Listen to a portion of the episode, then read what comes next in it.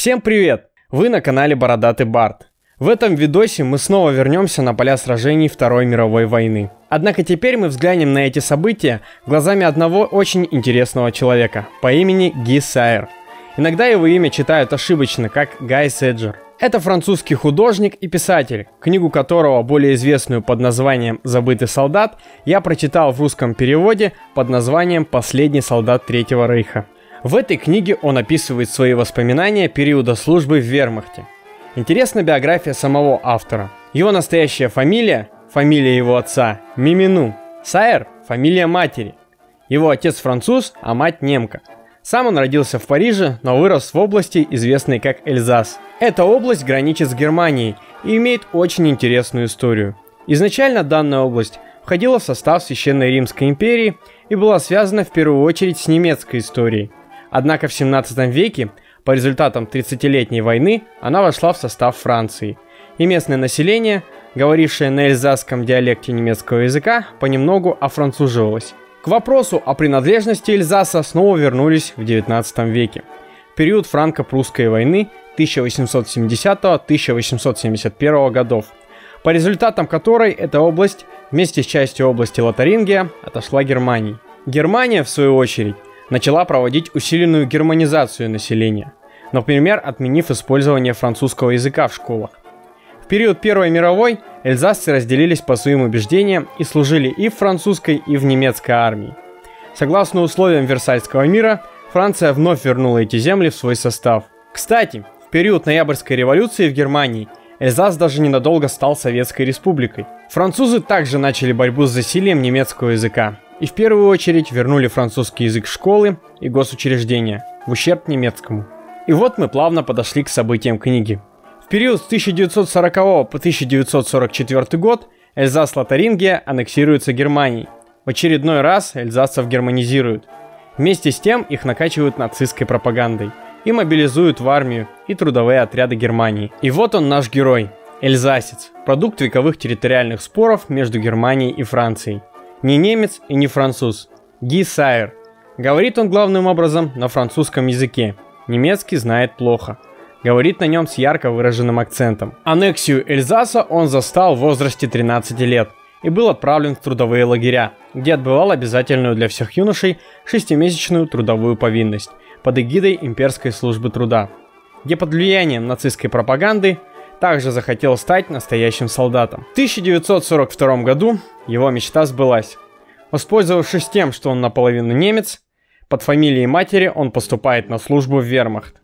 Здесь и начинаются события его книги. Изначально он служит в частях тылового обеспечения, которые занимаются доставкой боеприпасов и продовольствия на фронт.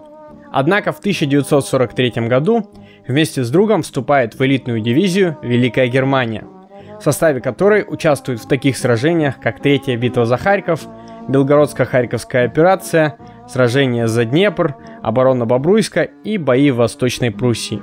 Не будем подробно останавливаться на описании этих сражений. Здесь нас интересует сам феномен Эльзасца как солдата армии вермахта. Стоит отметить, что отношение истинных немцев к эльзасцам было презрительным.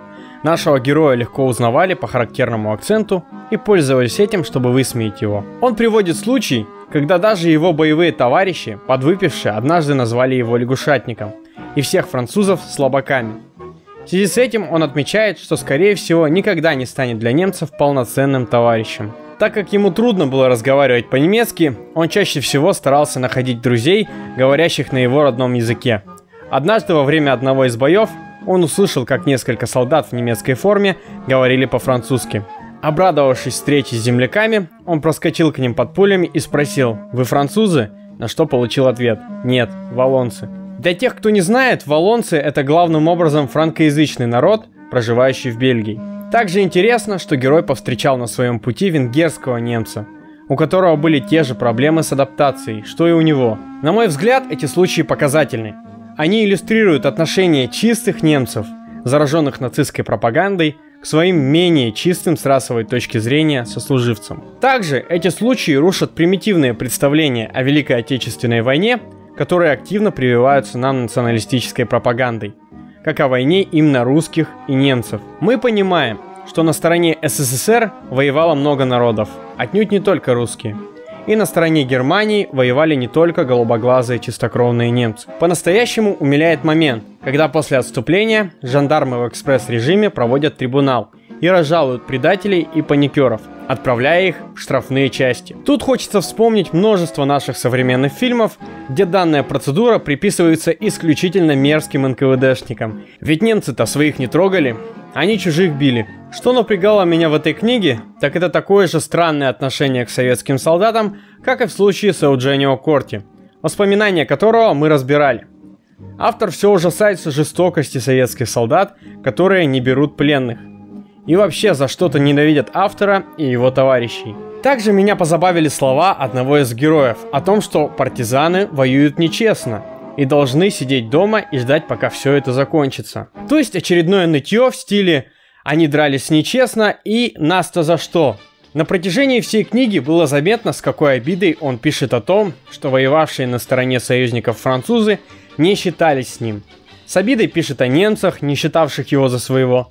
С обидой пишет о русских, которые давили числом и сражались нечестно. Из всего этого видно, что ему очень трудно далось пережить все произошедшее с ним – и он ищет какого-то оправдания, какого-то смысла того, за что он воевал. Вообще то, что мы видим, это отражение одного большого феномена под названием «мальгрё ну», простите за мой французский. Это переводится как «против нашей воли». Так французы называют всех эльзасцев, которые были зачастую насильно мобилизованы в вермахт. В Эльзасе им даже ставят мемориальные доски. Вообще для многих из них война закончилась благополучно – так наш герой сдался американцам и просто был отпущен домой. И здравствует по сей день. Сейчас ему 93 года.